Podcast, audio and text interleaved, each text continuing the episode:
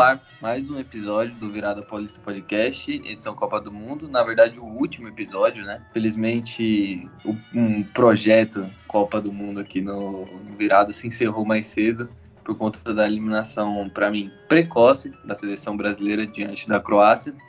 E nós quatro, acredito que eu e o Thiago, a gente tá bem triste 100% por conta da seleção. O Levi tá bem triste conta de seleção brasileira e por English Team, né? Que ele é um fã da Premier League incrível. E o Gama, ele tá meio triste, meio feliz, né? 50%, né? Porque o Gama, para quem não sabe, ele faz parte daqueles brasileiros que, que dá um pouquinho de ódio mas ele é nosso amigo, então a gente respeita. E torce pra Argentina por causa do Messi. E aí é, é uma coisa que não dá pra entender na minha visão, né? Mas vou chamar pra esse papo aí, o Levisão. E Levisão, tá aqui comigo pra mais uma. Dá um salve aí pra rapaziada. Salve, salve, rapaziada.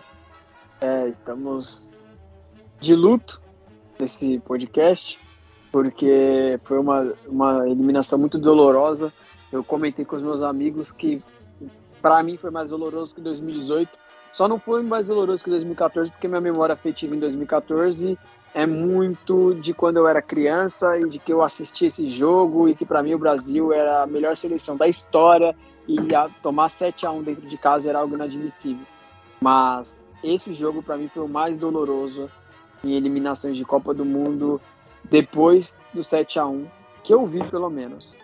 Então temos muito a comentar sobre esse desastre, essa catástrofe eliminação do Brasil na Copa do Mundo. Exatamente, a gente tem muito para comentar. Infelizmente, queríamos que terça-feira fosse nós em vez da Croácia, né? Contra a equipe da Argentina. É, eu queria ver quem que o Gama ia torcer, se ia torcer pro Brasil se ia torcer pra Argentina. Você acha que ele ia torcer pra quem, Oliver? Cara, eu tenho minhas dúvidas. Lucas Gama é uma pessoa que te deixa com muitas dúvidas. Não sei se realmente ele ia torcer pra, para o Brasil, mas de fato ele ia torcer para uma boa atuação de Lionel Messi. Um, dois gols, talvez, três, hat-trick, não sei. Mas Nossa. ele ia torcer para o Messi jogar muito bem, disso eu tenho certeza. Agora, se o muito bem do Messi pudesse eliminar o Brasil, aí que tá o problema, né? Bom, é, Realmente, ele te respeita, mas não dá para entender, né? Não dá para entender. Se o a pergunta que eu deixo para vocês que torcem para a Argentina é: se o Messi viesse jogar no seu maior rival, você torceria para ele? Você, se você for corintiano, se o, Palme se o Palmeiras contratasse o Messi, você torceria pro Palmeiras? Para mim não faz muito sentido essa, essa lógica aí de quem torce para a Argentina. Mas tá tudo certo, né? Vamos falar de Brasil agora começar falando sobre esse jogo que terminou de maneira trágica e muito dolorosa para toda a nação brasileira. E eu vou falar para você que eu analisando o jogo no momento, eu achei até que o Brasil tinha feito em grande parte do jogo, né? O que fez na maioria da, dos outros jogos, que era controlar a partida, ter sempre a, a, as ações do jogo em suas mãos, comandar o ritmo do jogo e ditar é, como o jogo ia, ia, ia acontecer, né?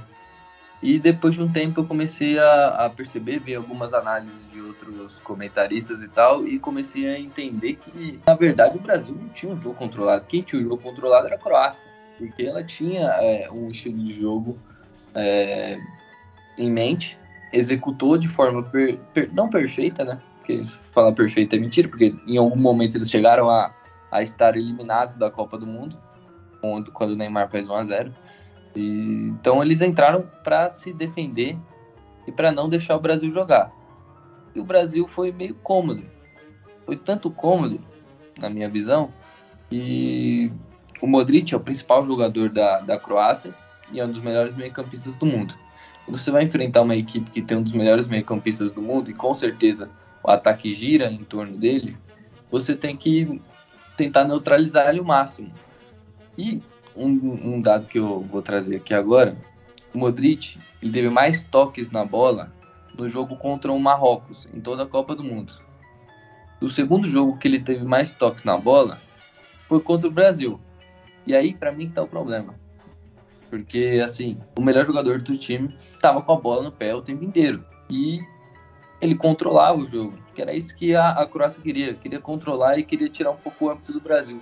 Eu não vi um Brasil todo indo para cima, tentando pressionar, como foi em alguns outros jogos, é, principalmente o primeiro contra a Sérvia, contra a Coreia também, um time pressionando lá em cima. Era um time que estava meio frouxo e permitiu que a Croácia controlasse a partida. E eu falo esse dado do Modric, Levi, porque assim, não pode, né, uma coisa dessa. O Modric ficar com a bola, dar tantos toques na bola assim, ser o segundo jogo que mais toca na bola, e o primeiro é só o Marrocos, mas o Marrocos quer isso, né? O Marrocos quer que a Croácia ficasse com a bola, quer que o adversário fique com a bola. E o Brasil não, não pode dar esse, é, essa parada para a equipe da Croácia, não pode não tem cabimento na minha visão. Não sei se para você, David. Na minha opinião, a maior negligência do, do Tite, do treinador, e o maior erro da seleção brasileira foi subestimar ou não ali, analisar tão bem o suficiente o meio-campo da Croácia. Que para mim é meio-campo top 3 dessa Copa do Mundo. Acredito para você também, Guilherme. Luka Modric, Marcelo Brozovic e Mateu Kovacic jogam muita bola. O Brozovic é muito bom jogador e já joga muita bola na Inter. Quem acompanha ele sabe disso. O Kovacic é muito bom jogador. O Kovacic parece que tem cinco pulmões, está sempre correndo, sempre assim brigando por todas as bolas. E o, e o Modric, gente, o Modric é gênio, gente. O Modric é tipo nível melhores meio-campos que o futebol já teve o prazer de ver. Assim, no século 21 é um dos melhores, top 10, top 5 com certeza. No século 21 da história, ele tá entre os melhores também. Ele é um absurdo, é um cracaço. É, corrigindo, não é um craque, ele é um gênio da posição. Então, como que você deixa o Modric, é, 37 anos, é um jogador que já não tem mais uma idade de um menino, ter é, uma tranquilidade com a bola nos pés, como ele teve nesse jogo contra o Brasil. Em momento nenhum o Brasil soube apertar o Modric. E quando tentava fazer isso, tava, já a bola estava no Kovacic, depois já estava no Modric. Eu, eu nunca vi uma seleção controlar o Brasil tão bem no meio-campo como eu vi nesse jogo. Foi algo parecido com o 7 a 1 Pode parecer um absurdo, realmente. O placar é totalmente diferente. O 7 a 1 foi uma catástrofe. Essa eliminação foi vergonhosa, mas não foi nada perto do 7 a 1 apesar de também ter sido uma catástrofe. Mas o 7 a 1 a atuação de Kroos, Gira, foi muito semelhante ao que fizeram Modric, Brozovic e Kovacic. Eles dominaram o meio-campo do Brasil, dominaram. Eles dispararam por os melhores jogadores da Croácia no jogo, juntamente com o goleiro, vou ser bem justo, e com o lateral direito Juranovic, que fez uma partidaça também. Foi um Joga foguete muito. na Joga muito, foi um foguete na lateral. Jogou demais. Mas o que fez, o que fez Brozovic, Kovacic e Modric para mim foi absurdo. Eles mostraram, eles mostraram que qualquer um dos três no campo do Brasil, qualquer um dos três, qualquer um dos três, eles mostraram o porquê melhores meio-campo da Copa do Mundo. E individualmente, a minha opinião é qual? Qual é o setor mais importante? Você vença um jogo numa partida de futebol. Para mim, é o meio-campo. E a Croácia tem um dos melhores meio-campos da Copa. Ponto. Sim, tem um dos melhores meio-campos da Copa e executa muito bem sua, a sua ideia de jogo, né? É uma equipe muito bem treinada. Não à toa, eles têm essa filosofia de, de, de um futebol mais defensivo, de tentar controlar um pouco mais a partida em alguns momentos. O Modric, com esse meio de campo que você falou aí, é, e, e, vem dando certo, né? se a gente for pegar a última Copa, ele chegou na, na, na final, todos os jogos prorrogação. Antes na final que não foi prorrogação, porque a, a França ela passeou, né? E até dá para se entender, né? Porque é uma seleção campeão do mundo e tinha uma qualidade muito grande. E a Croácia, querendo ou não, é, é uma equipe muito sólida, muito bem treinada, mas também não é que tem um, um, nível gigantesco, né? Eu acho que é uma, uma seleção boa, mas não tem o histórico, a camisa de, de bater de frente com a França. E aí, se você for pegar também é, os jogos que ela disputou nessa Copa do Mundo, ela ganhou só um jogo. Ela ganhou contra o Canadá, foi 4 a 1 não foi? O resto foi dois empates é, no, na fase de grupos e depois mais dois empates que levaram para a prorrogação, nas oitavas e nas quartas, e agora eles vão para cima para pegar a Argentina. É assim, o que fica de pensamento para próxima próximo ciclo que vai vir é que o Brasil tem que repensar um pouco mais acho que a escolha talvez do técnico, porque para mim vai ser muito importante.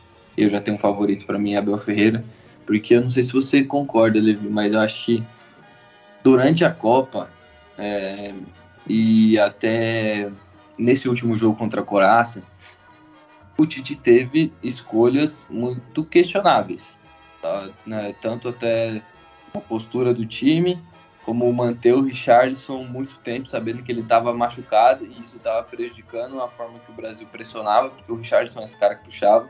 Algumas vezes eu vi o Neymar fazendo isso e o Neymar não aguenta fazer isso o jogo inteiro. Ele não pode fazer isso o jogo inteiro porque ele é o cara que decide, assim como ele quase decidiu, né? Ele tem um golaço, mas infelizmente o sistema defensivo aí não, não caminhou do jeito que a gente esperava. E eu não sei se você tem essa impressão, Libi, mas é impressionante na Copa do Mundo inteira. Qualquer jogador que sentia dentro de campo, ou que cansava, ou que talvez é, não estava legal e pudesse pintar uma substituição, toda vez que acontecia isso, aí viu o Tino Marcos lá na Globo lá e falava assim: Fred no aquecimento. Impressionante, não importava a posição que o Tite ia substituir. O Fred sempre estava como uma das opções. E ele é um cara que não corresponde, não, não tem condição, mano não tem condição, não aguento mais ver o Fred na seleção brasileira. Eu espero que ele nunca mais volte, que ele fique lá no Manchester lá, e fique banco, sei lá o que, que ele faça lá, seja feliz lá no Manchester, mas não volta para a seleção brasileira, porque ele não tem, ele não tem qualidade para jogar na seleção brasileira. Ele não tem nível para jogar na seleção brasileira.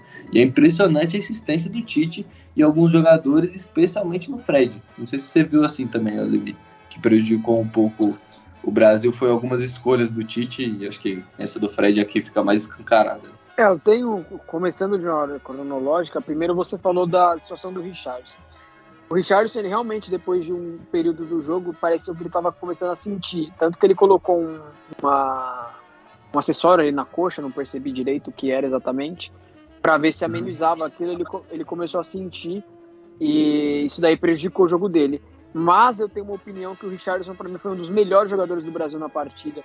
Porque, porque o Richardson ele conseguiu pressionar é, os zagueiros da Croácia o maior tempo que ele pôde, ele pressionou todo momento, ele roubou umas duas, três bolas importantes que eu contei isso no meio campo por causa da pressão dele, foi no meio campo, não foi no ataque. E o Richardson, além disso, o Brasil teve nove chutes no gol, ou nove chutes ao alvo, foi alguma coisa assim. É, mas se você for lembrar, as chances mais claras que o Brasil teve, quem criou? O Richardson criou três chances para o Brasil de gol.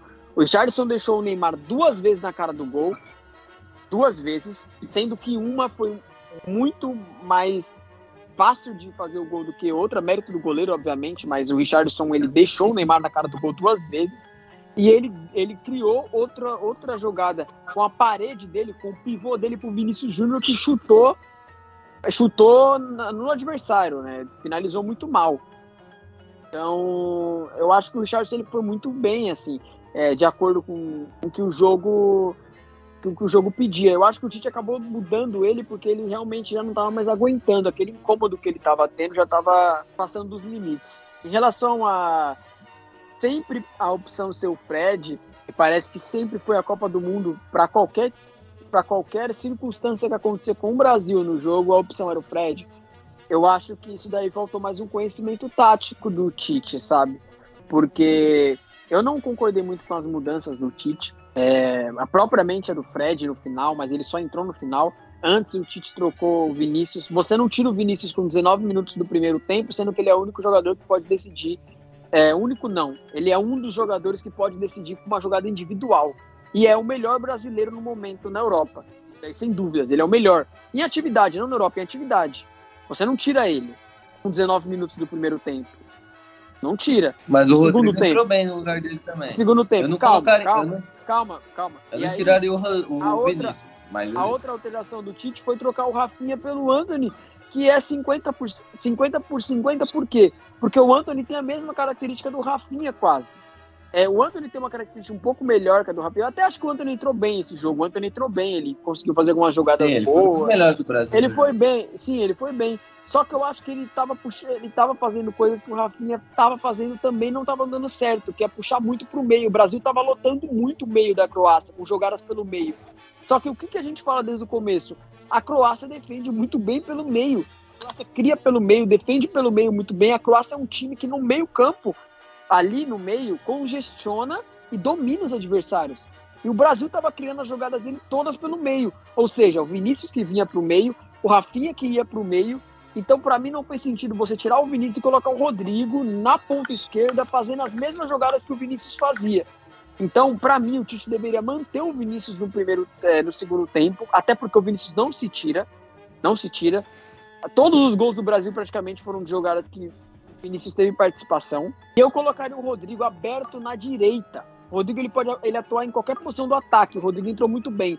Só que o Rodrigo. Daria profundidade. Ele ia, exato, ele ia apresentar uma amplitude que o Brasil não estava tendo, porque estava jogando com. Se eu não me engano, o Brasil estava jogando com o Éder Militão na lateral direita, que não estava ocupando o fundo muito bem. Ocupações defensivas. Então, o Rodrigo na direita, o Rodrigo ia fazer jogadas na linha de fundo que iam confundir a marcação da Croácia, que iam dar uma melhor posição para o Brasil, chance de fazer gol e conseguir bater a Croácia, conseguir eliminar a Croácia.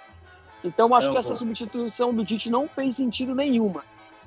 Outra eu substituição queria, do Tite. Só deixa eu, eu, falar uma coisa em, em cima disso que você estava falando.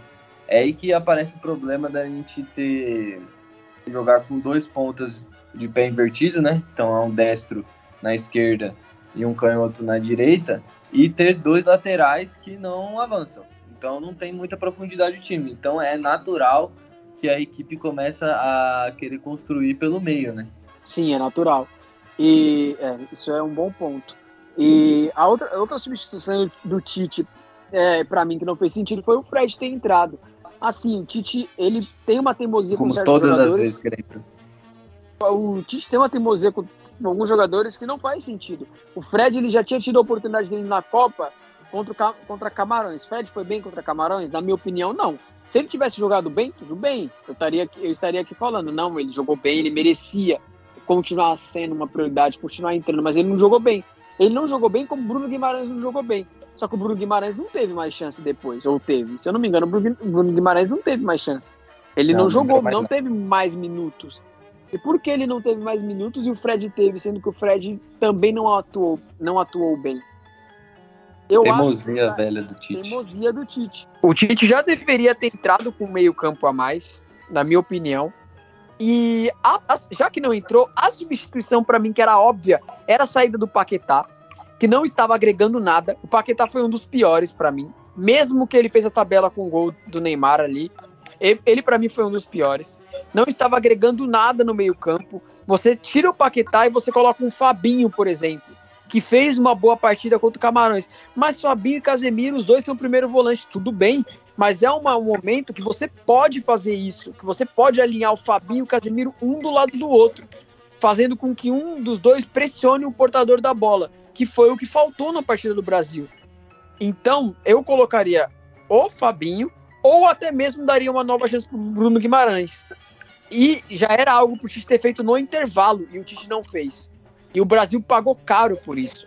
É, o Tite tem algumas escolhas muito questionáveis. Eu acho que ele poderia, sim, ter fortificado esse meio de campo. Eu acho que colocando mais um meio ali, não sei se o Bruno Guimarães, acho que eu iria de Bruno Guimarães. Eu também gosto dessa ideia do Fabinho. E não sei, o eu acho o que. Casemiro, o Casemiro estava muito sobre. Desculpa, Guilherme mais uma vez, o, o Casemiro estava muito sobrecarregado. E isso foi por conta não só do Casemiro, por conta das escolhas do Tite. Porque o Neymar é craque, o Neymar é craque. O Lucas Paquetá, ele não é um craque e não é um jogador ruim, mas ele vinha fazendo uma Copa do Mundo na média. O Neymar, sim, ele é um craque. Só que qual que é o problema? Ambos não pressionam como deveria, não marcam como deveria, não recompõem como deveria e não são culpa deles, são culpa porque eles não têm essa característica, eles não são meio-campistas. E, e, isso sobrecarregou demais o Casemiro. Então o Tite simplesmente fez a pior escolha pro seu melhor meio-campista. Colocou o seu melhor teve a leitura do jogo. Né? Em apuros. Porque o Casemiro pareceu, coitado, uma barata tonta correndo atrás do Modric, do Brozovic e do Kovacic. Casemiro ficou perdido, perdido. O, Sla o Dalit colocou o Modric para fazer a cobertura no Casemiro, onde o Casemiro não conseguia fazer a saída de jogo. Então o Brasil estava fazendo a saída de jogo com o Danilo. Desculpa, o Danilo não tem condição de fazer saída de jogo da seleção brasileira. E isso era de propósito. A Croácia deixava o Danilo ficar com a bola, de propósito, porque o Danilo tava, não criava nada. Até porque ele não tem essa característica. E, e a Croácia colocou o Modric no Casemiro. Então o Casemiro não tinha tempo para pensar, não tinha tempo para fazer saída de bola. E quando a Croácia estava com a bola, o Casemiro era o único que estava tentando marcar. Só que o problema é que a Croácia estava fazendo meio que um bobinho com o Casemiro, né? Com os meio-campistas do Brasil, é, principalmente com o Casemiro. Bola não tá mais comigo, não tá mais comigo, não tá mais comigo, não tá mais comigo. E isso foi cansando. Então foi uma leitura muito, muito, muito ruim do Tite. É, principalmente nessa questão do meio-campo. O Paquetá necessitava sair no intervalo. E aí não era o Fred. Para mim era, era jogo para Fabinho, que teve um bom jogo contra Camarões, ou Bruno Guimarães. Assim, eu acho que a grande virtude de um, de um ótimo técnico, para mim, é ele conseguir ter os jogadores na mão, fazer entender que às vezes você tem que tirar algo determinado jogador de campo e colocar outro para que o jogo flua melhor e que todos saiam vencedores. É isso que o técnico tem que botar na mente do jogador. Então, a, a, o técnico faz as escolhas, ele tem a leitura do jogo ali para tentar ganhar o jogo, para todo mundo ganhar. Eu acho que isso é a grande virtude de um ótimo técnico. Fazer isso entrar na cabeça dos jogadores. Eu vejo que o Abel faz muito isso no Palmeiras. Entendeu? E o Tite eu vejo que, assim, acho que para clube ele é um monstro porque ele tem esse lado pessoal e que no dia a dia faz muita diferença. Você ter um cara ali que pô, os jogadores gostam muito, que tem a tal da meritocracia dele, que, que ele considera muito o que os jogadores fazem por ele e que ele leva como se fosse um, um dever, às vezes, localiza em campo, como o Fred e não o Bruno Guimarães, que não teve mais chance, como você falou. Mas assim, para a seleção isso não dá. Para a Copa do Mundo não tem como. Não tem como. Porque num clube você tem 60, 70 jogos por temporada. Você faz isso porque você vai precisar, talvez, esse jogador não está bem agora, mas daqui uns 5 jogos ele vai estar. Tá. Na Copa do Mundo você mal tem 5 jogos. O Brasil fez o quinto jogo foi embora. Não teve o sexto. Então, assim, você tem que ter uma leitura e tem que fazer os jogadores entender que o nosso objetivo é ser campeão. E todo mundo ali tá fazendo o máximo para ser campeão. Mas às vezes determinado jogador não tá fazendo não tá não tá fazendo sentido no jogo. Assim como você falou, para mim deveria ter fortificado o meio de campo. Você teve a leitura perfeita. O Neymar não é meio campo. Então ele não eu vejo na minha visão que talvez ele não poderia entrar com o Neymar como meio campo acho que ele talvez poderia colocar um outro meio-campista, talvez o Bruno Guimarães, para fortificar ali. E especialmente, que nem você falou que o Paquetá fez uma boa partida, o Paquetá, o Richard fez uma boa partida, mas não sei, talvez em um momento, quando o, não, deu, não dava mais para o Richardson, tentar um Neymar ali de falso 9, fortificar um pouco mais o meio, ou até depois que, que faz o gol, né?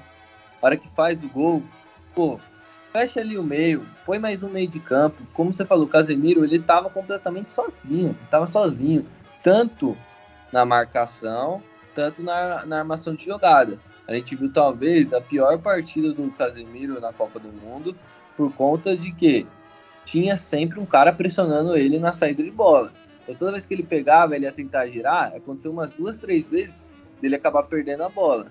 Por quê? Porque tinha um cara grudado nele coisa que o técnico da Croácia tem uma leitura impressionante, porque sabe que o Casemiro tem uma saída de bola muito, muito interessante, o Brasil utiliza muito essa arma. Então fez essa leitura várias vezes o Modric encostava no Casemiro ali, não deixava ele virar e provocava o erro do Casemiro, que é raro de ver, porque é um cara que erra pouco.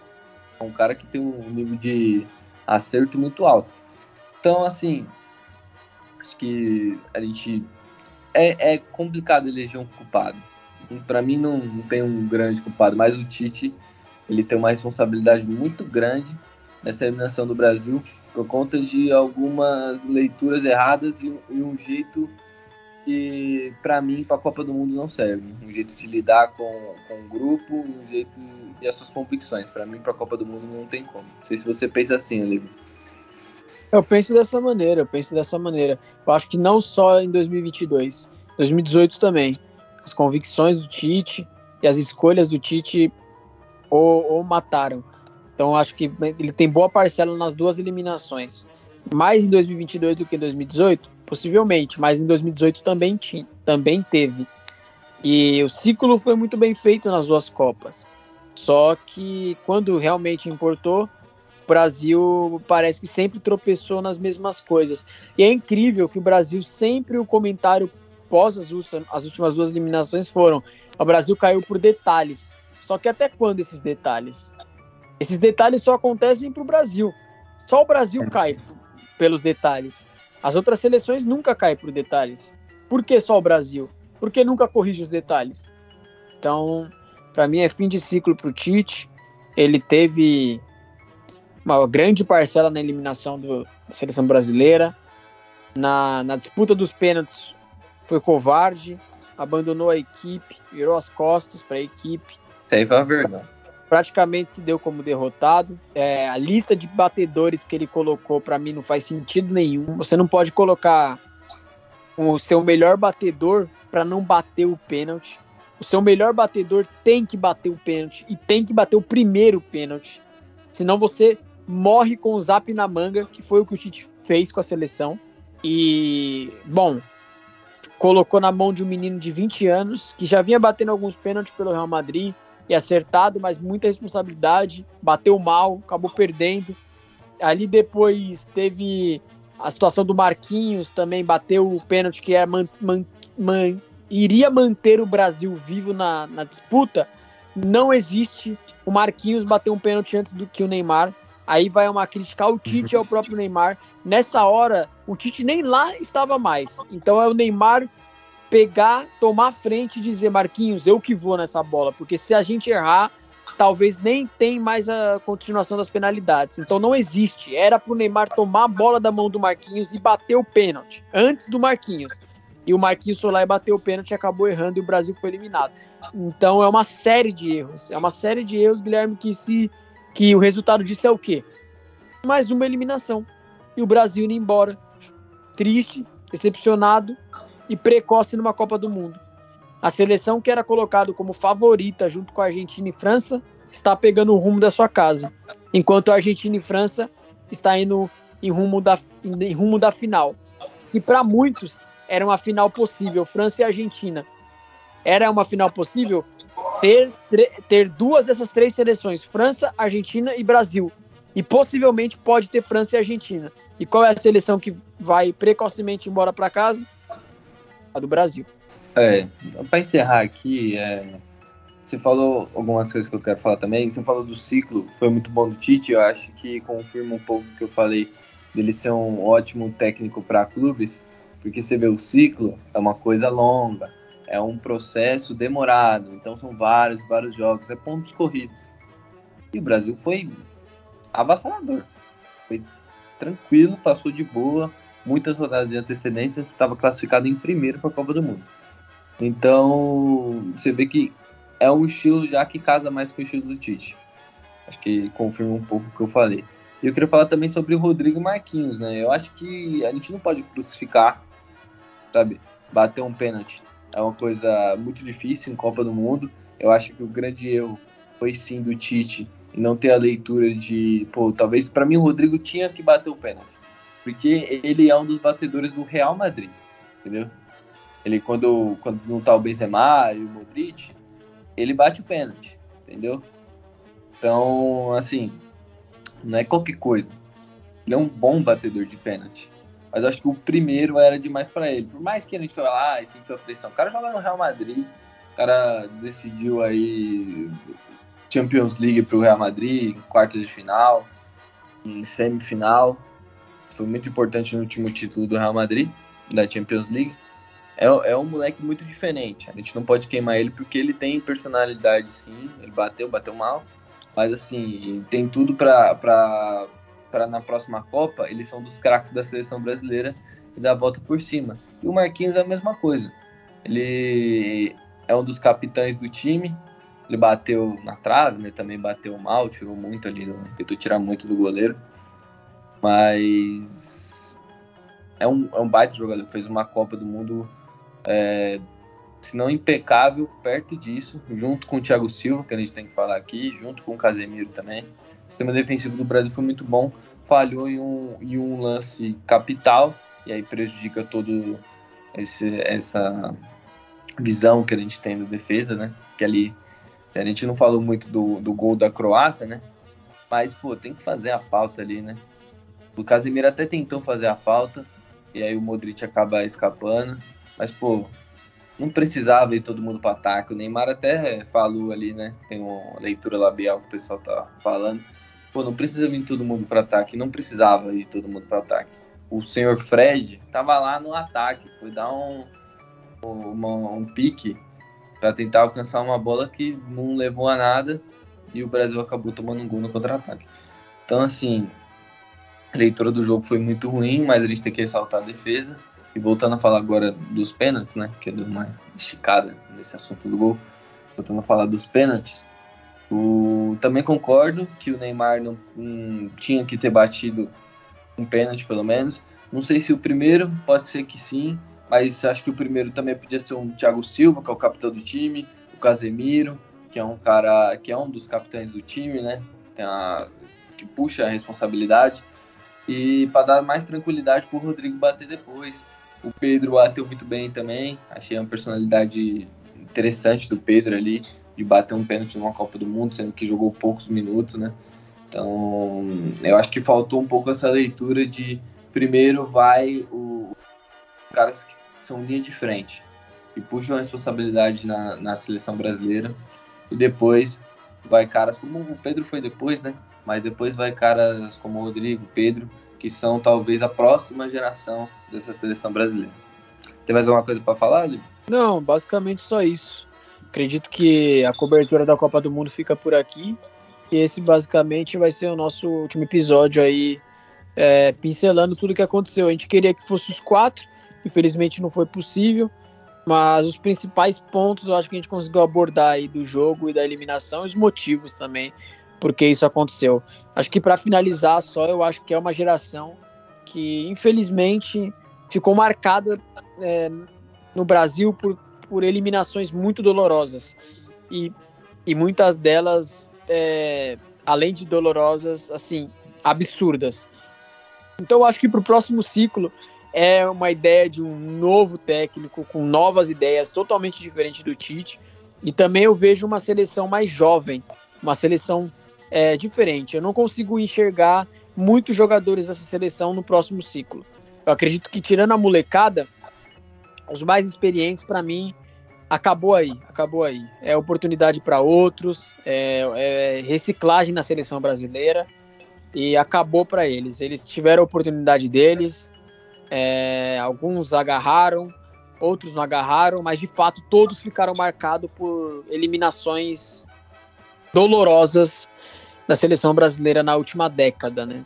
Então, 2026 são é outros meninos, é outros garotos, é, outra, é outro pensamento, outra mentalidade e uma revolução na seleção brasileira. Eu espero e eu quero uma revolução na seleção brasileira. É, eu acho que vai vir uma próxima, uma próxima, um próximo ciclo, né? Que o Brasil vai, vai amadurecer esses jogadores que são muito jovens, como Rodrigo, Vinícius, é, entre outros, tipo, o próprio Bremer na zaga que eu acho que acho que dos mais experientes, eu acho que quem pode jogar a próxima Copa é um Casemiro, vai ter uns 34 anos, se ele manter o nível dele, pode jogar, o Neymar também, né? Se ele quiser jogar, vai ter uns 34 também, dá pra eu, jogar. Eu tenho, é, eu tenho uma opinião um pouco polêmica, é, Guilherme. Eu acho para mim que para ele já deu, já deu, já deu. Para mim já deu, mano, já deu. Já deu para Alisson, já deu para Thiago Silva, já deu para Marquinhos, já deu para Alexandro, Danilo, Casemiro, é. Neymar. Essa geração, para mim, já deu. O Brasil é, um, é, uma fábrica de talento, é uma fábrica de, de garotos. O Brasil tem muito, muito, muito talento, muito, muito jogador. Então o Brasil pode sim recomeçar com outros jogadores, com um novo ciclo, com novas ideias, com o Éder Militão crescendo, um zagueiraço de Real Madrid, com o Bremer, um zagueiraço de Juventus, com meio campo com Bruno Guimarães muito mais maduro, prov provavelmente num time melhor, com Vinícius, com Rodrigo, com Hendrick possivelmente, quem sabe, é uma grande promessa do futebol brasileiro, com Anthony, com jogadores assim, jogadores jovens, outro ciclo, outra mentalidade, é, goleiros também, outros goleiros jovens, outra mentalidade. Para mim é uma, é uma revolução grande na seleção brasileira. Esse ciclo, esses jogadores, para mim já já já já, já deram, já deram, já, já foi. É, o Neymar foi o craque da geração, é o cara que vai mais ser lembrado, é, vai possivelmente bater o recorde do Pelé, deve ser deve ser convocado aí na. Tá me ouvindo? Tô. Tá, tá. Depois você dá uma cortada nessa, nesse, nessa parte aí. Se você for editar, presta atenção. O Neymar é o grande craque desse ciclo, dessa geração. Ficou marcado positivamente. Possivelmente vai quebrar o recorde do Pelé, aí de maior artilheiro da história da seleção. Um recorde enorme. Só que para mim também já deu. Próxima Copa do Mundo, 34 anos. É um jogador que decaiu muito fisicamente. Quem acompanha a temporada dele também no Paris Saint-Germain diz a mesma coisa. Daqui quatro anos, eu acho que o Neymar não tem mais cabeça, não tem mais motivação. E eu acho também que ele também já deu, já deu incompleto. O Brasil tem condições e tem meninos aí com fome, com condições de ser craque para ser a cara da seleção de uma nova geração, de um novo ciclo. Eu espero que isso aconteça. Ah, eu também acho, mas assim, eu acho que tem que ter uma, uma mistura. Eu acho que tem algum uma mescla de idade, né, na verdade. Tem alguns jogadores que ainda dá para manter. O Alisson tem 30 anos, vai ter 34 na outra. É goleiro, tá ligado? Um, normalmente o goleiro né, com 34 anos ainda tá catando muito. O Marquinhos tem 28, vai ter 32 na outra. Tipo, talvez ele esteja é. numa ótima fase. Tem, tem que ter uma mesclagem, sabe? Vai vir novos a gente, a gente, é, a gente a gente vai acabar estendendo mais do que deveria nesse assunto. Mas, por exemplo, o Alisson, o Alisson é um cara que, mano, infelizmente ele ficou marcado negativamente em 2018 e 2022. Vai manter o Alisson? Tudo bem, mas é chance pro Ederson. O Ederson merece as chances deles, dele agora. Outro goleiro que vim. Eu acho que o Alisson já teve as chances dele, e mesmo que ele seja um ótimo goleiro no Liverpool decisivo, na seleção brasileira, a impressão que passa é que ele não é tão decisivo quanto. Não sei se é porque ele não é exigido, não sei. Mas para mim, o Alisson também é, simboliza negativamente 2018 2022. 2026 pode estar no grupo, mas que seja outro goleiro, que outro goleiro tenha oportunidade, que o próprio Ederson tenha oportunidade, ao invés do Alisson, que foi banco do, do Alisson durante as, os, dois, os dois últimos ciclos. O, o mesmo serve para o Marquinhos. Pode ser um jogador que pode participar da nova, do novo grupo, como o Casemiro também. Mas para mim, oportunidade para outros jogadores, Bremer e, e, Militão, por exemplo. Entendeu? Então eu consigo enxergar essa forma. Vai abrir uma vaga aí na zaga. Vai abrir uma vaga. Thiago Silva provavelmente não vai mais participar. E também, para mim, é, é, fim de ciclo para ele. Como é, para. É, quase 37 anos. Tem como. É beleza. Vamos, vamos embora então. Vamos se despedir aí. Obrigado, rapaziada, por ter acompanhado a gente nesse projeto aí do Copa do Mundo. Infelizmente não terminou da forma que a gente queria, mas daqui quatro anos a gente volta com mais uma vez esse projeto. Claro que o podcast ele não acaba, né? Vamos voltar a falar dos quatro grandes São Paulo, provavelmente já na, na semana que vem já sai algum episódio falando alguma coisa sobre os quatro grandes. Tá rolando muita movimentação, São Paulo já fez contratações, o Santos também, o Corinthians ainda tá montando sua comissão técnica, o Palmeiras está todo nesse bololô do Hendrick aí, Vamos ver o que, que vai dar. Mas é isso. Muito obrigado por ter ouvido a gente até aqui. Tamo junto e falou.